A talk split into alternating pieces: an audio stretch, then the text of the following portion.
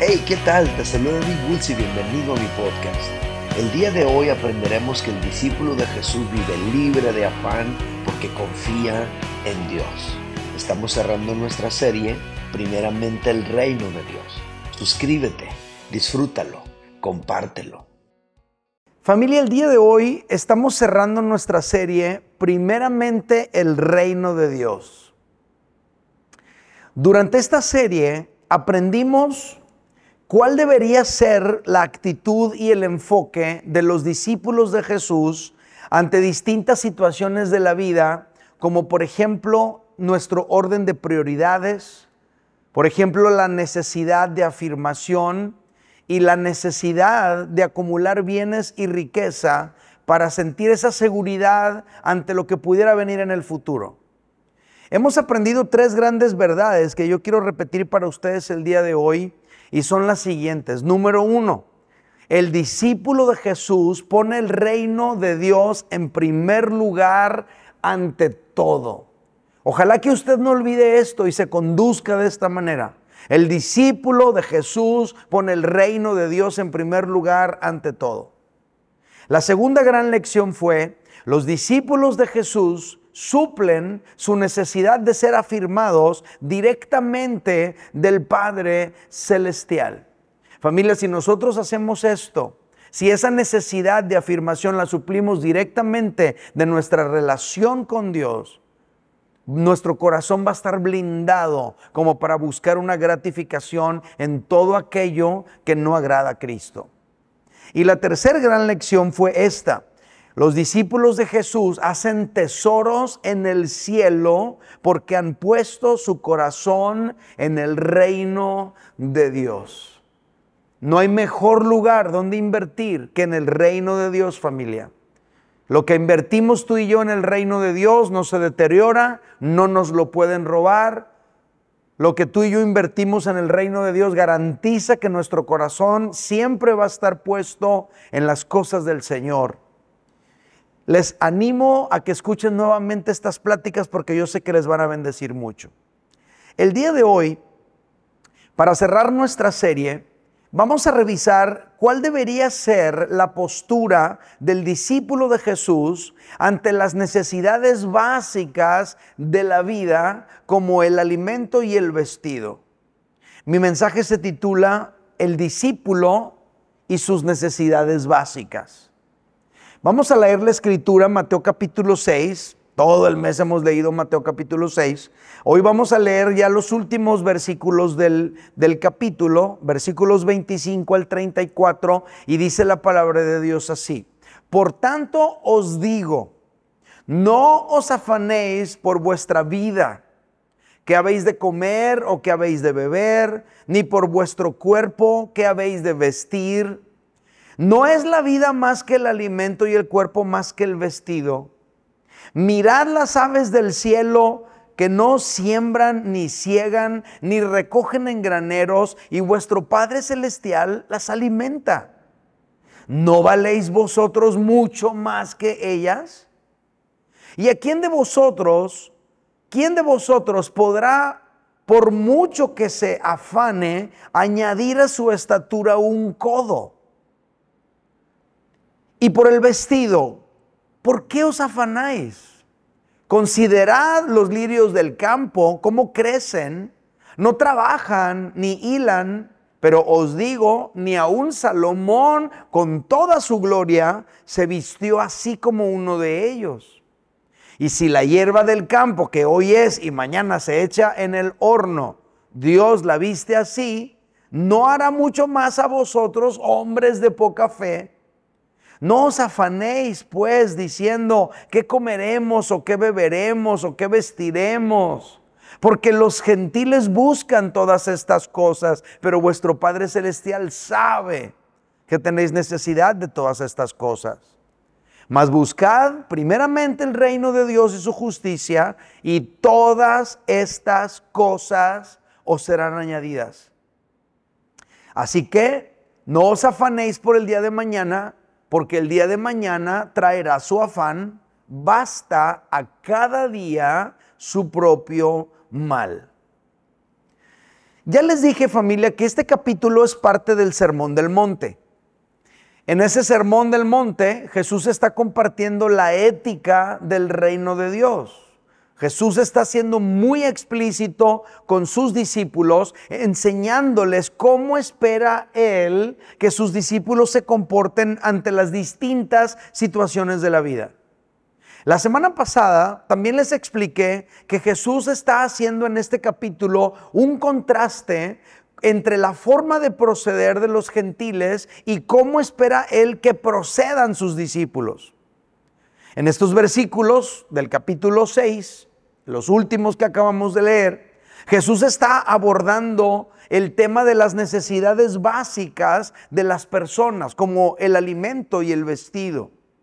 ¿Cuál debería ser nuestra actitud ante esa necesidad?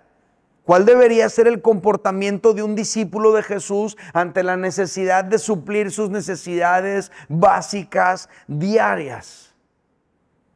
Bueno, en los versículos que acabamos de revisar, Jesús da a entender que los gentiles, en su búsqueda por suplir sus necesidades, se afanan, se estresan, se vuelven locos, se cargan de más. La palabra griega que se traduce afán en este capítulo es merimnao, que también podría traducirse como preocuparse o afanarse. Pero Jesús dice que los discípulos de Jesús Debemos aprender a descansar en la provisión y el cuidado de nuestro Padre Celestial. Ahora, nosotros deberíamos hacernos esta pregunta. ¿Por qué se afanan así los gentiles? ¿Por qué hay tanta gente adicta al trabajo? ¿Por qué hay tanta gente que descuida su matrimonio y su familia con tal de ganar un dólar más? ¿Por qué hay tanta gente que se está acostumbrando a vivir siempre en horas extras y ni siquiera puede disfrutar a gusto de un día de descanso? ¿Qué es lo que está ocurriendo? Bueno, uniendo toda la línea de pensamiento de este capítulo, diríamos que los gentiles viven así y se afanan de esta manera porque no confían en Dios. Los gentiles confían en ellos mismos. Su estructura de pensamiento les hace pensar que solamente se tienen a sí mismos. Su fuerza, su tenacidad, su dedicación, su inteligencia, su creatividad, su esfuerzo, sus horas de trabajo, etcétera, es lo único que tienen y como es lo único que tienen, tratan de explotarlo al máximo.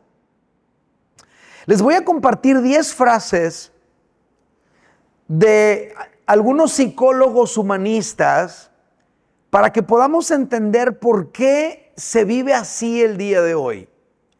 Fíjate lo que dice Carl Rogers, por ejemplo. Les voy a leer varias frases de él. Carl Rogers dice, ni la Biblia, ni los profetas, ni las revelaciones de Dios o de los hombres, nada tiene prioridad sobre mi experiencia directa.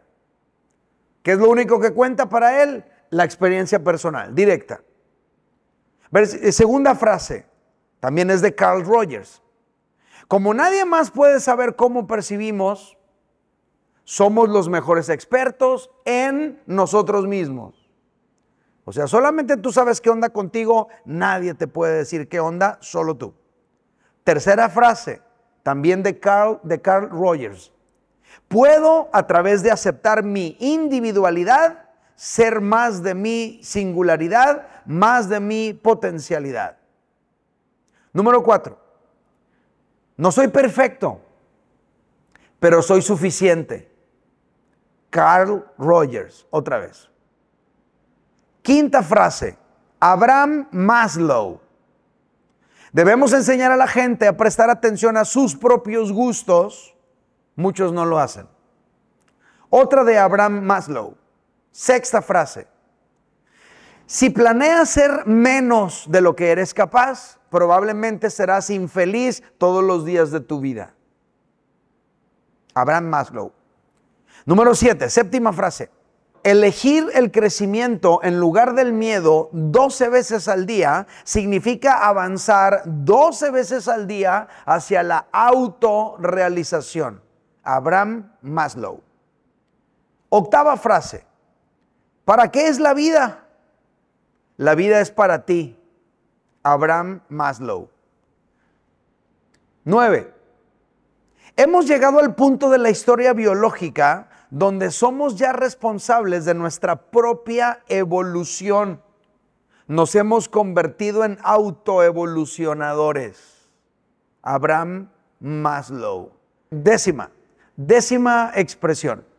Vive cada día como si tuvieras una segunda oportunidad y de paso siempre piensa que ya la viviste mal.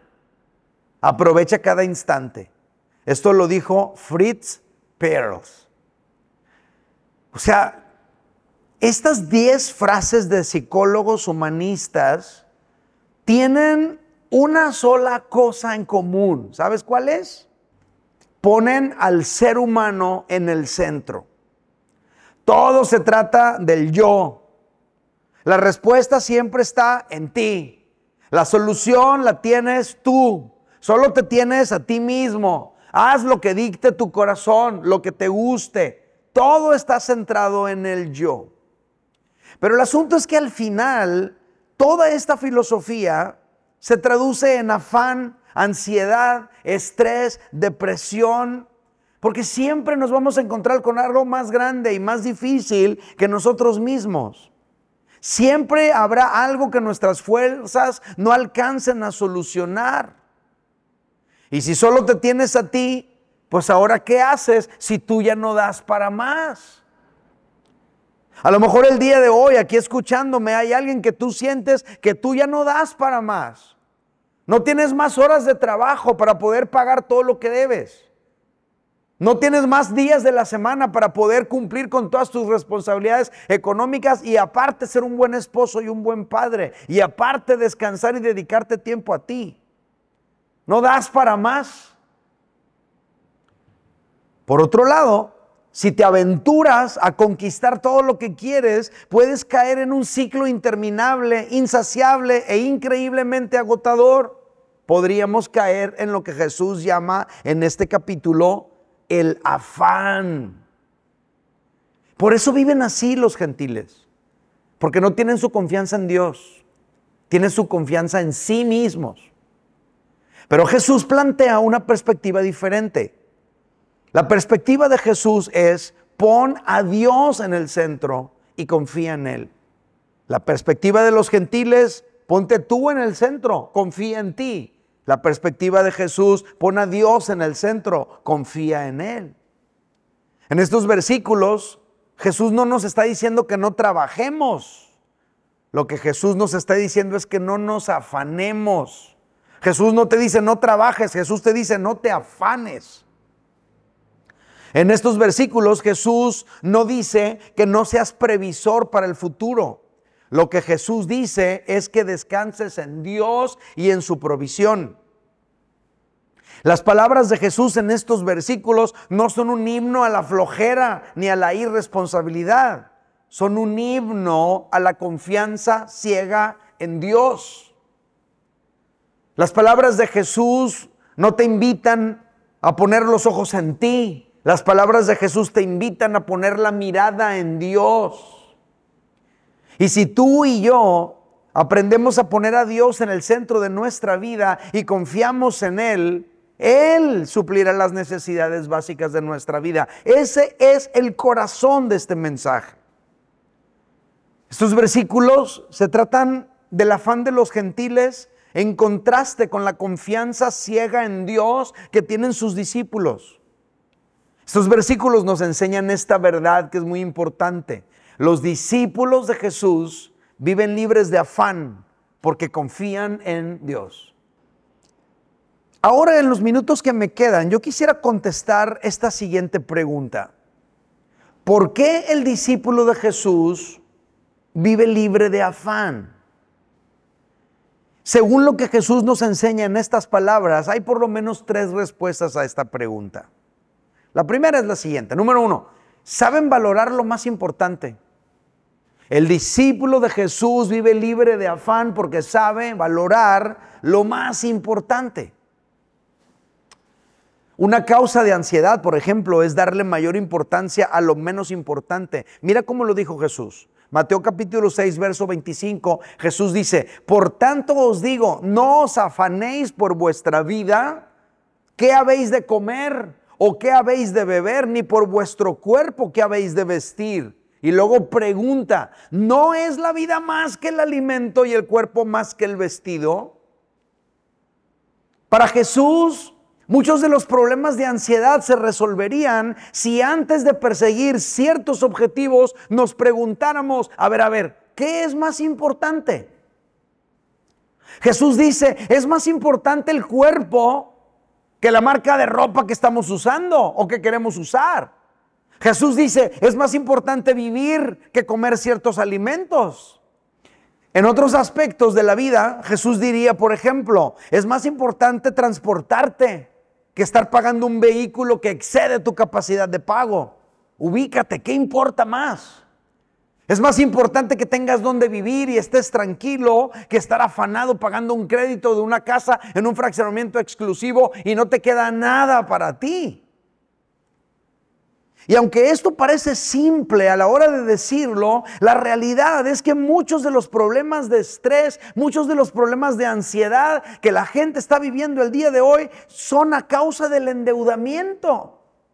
Están endeudadas las familias, están endeudadas los países, están endeudadas las empresas, están endeudadas las personas. Y esto está generando que todo el sistema económico está colapsando en el mundo entero y está generando un estrés bien difícil de manejar para las personas. Todo por no distinguir qué es lo importante. Mucha gente está esclavizada tratando de mantener un estatus, una imagen, una apariencia, porque no entiende qué es lo que importa más. Por siempre comprar ropa cara y de marca, por ejemplo, pero comprándola a crédito en Liverpool, ahora en el Buen Fin, por siempre querer comer en restaurantes caros y exclusivos, pagando con tarjeta de crédito porque no tiene cash para pagar. Por siempre querer aparentar y mantener un estatus, muchos están viviendo un afán interminable. Están como, como un hámster ahí metidos en la rueda todo el día persiguiendo lograr mantener ese nivel, pero eso finalmente te deja devastado física, anímica, espiritualmente. Pero los discípulos del Señor debemos aprender a confiar en que Dios suplirá todas nuestras necesidades mediante nuestro trabajo. Y vamos a vivir tranquilos, aprendiendo a enfocarnos en lo que importa realmente.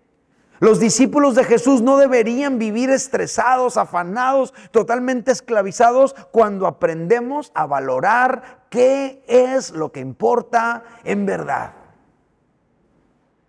Número dos, ¿Por qué el discípulo de Jesús vive libre de afán? En segundo lugar, porque sabe identificar quién es su proveedor.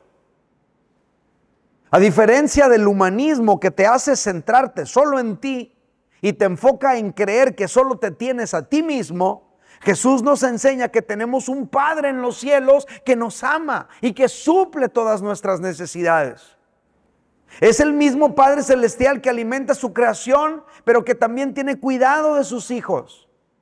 Jesús lo dijo de esta manera, Mateo capítulo 6, verso 26 y verso 30, dice Jesús, mirad las aves del cielo, no siembran, ni ciegan, ni recogen en graneros, y vuestro Padre Celestial las alimenta. ¿No valéis vosotros mucho más que ellas?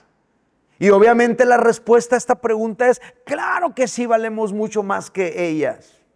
Versículo 30, y si la hierba del campo que hoy es y mañana se echa al horno, Dios la viste así, ¿no hará mucho más a vosotros, hombres de poca fe? Jesús dice aquí que los seres humanos valemos más que las aves del cielo. Entiéndase la fauna de la creación. Jesús dice aquí que si Dios cuida de ellos, de los animales de la creación y les provee todo lo que necesitan, con más razón va a cuidar de nosotros y nos va a proveer a ti y a mí. Jesús dice que los seres humanos valemos más que la hierba del campo y Dios la viste así, con hermosura, con belleza, pues con más razón hará por nosotros mucho más que lo que hace por la hierba del campo. El mensaje central de Jesús en estas palabras es este. Tú y yo debemos confiar que nuestro Padre Celestial suplirá nuestras necesidades de alimento, nuestra necesidad de vestido. Debemos confiar en Él. El mensaje central de Jesús es que en lugar de centrarnos en nosotros mismos, en nuestros esfuerzos, tú y yo tenemos que aprender a voltear nuestra mirada, nuestro enfoque, nuestro corazón hacia el Padre Celestial y confiar que Él va a suplir nuestras necesidades. Ahora, ¿cómo suple nuestras necesidades? Pues lo hace mediante nuestro trabajo. Por si algunos iban a estar esperando que yo les dijera, no, Dios va a hacer milagros y te vas a encontrar dinero tirado y te va a caer del cielo. No, Dios va a suplir tus necesidades mediante tu trabajo.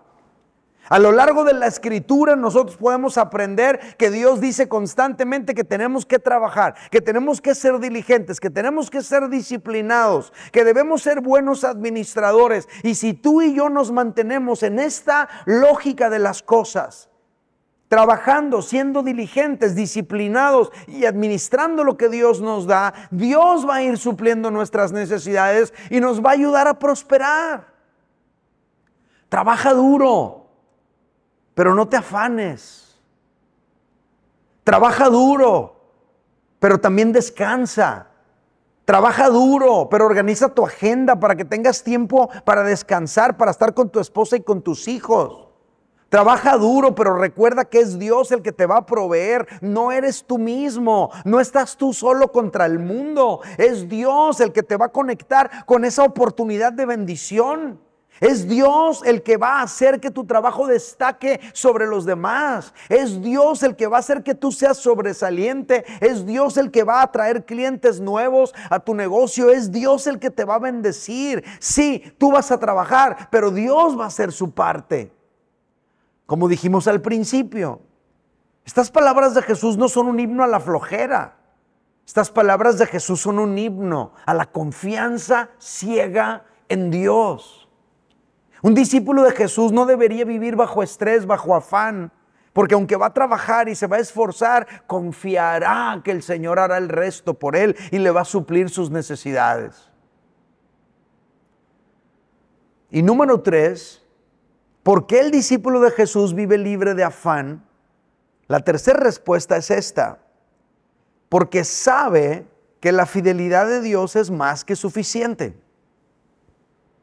Familia, escucha esto muy bien, porfis. Nuestro máximo esfuerzo no se compara con una manifestación de la fidelidad de Dios. Lo repito, nuestro máximo esfuerzo no se compara con una manifestación de la fidelidad de Dios. No es lo mismo tu máximo esfuerzo y tener eso nada más que contar con el extra de la más que suficiente fidelidad de Dios. Fíjate cómo lo planteó Jesús. Mateo capítulo 6, versos 27 al 30, dice Jesús, ¿Y quién de vosotros podrá, por mucho que se afane, añadir a su estatura un codo? Un codo son como 45 centímetros. O sea, estás bien traumado porque estás chaparrito y quieres subirle 45 centímetros de estatura, no lo vas a lograr por más que le eches ganas y juegues básquetbol, ¿no? ¿Quién de vosotros podrá, por mucho que se afane, añadir a su estatura un codo? ¿Quién? Pues te da a entender una respuesta lógica, nadie, no se puede. Versículo 28, y luego dice, y por el vestido, ¿por qué os afanáis? Considerad los lirios del campo, cómo crecen.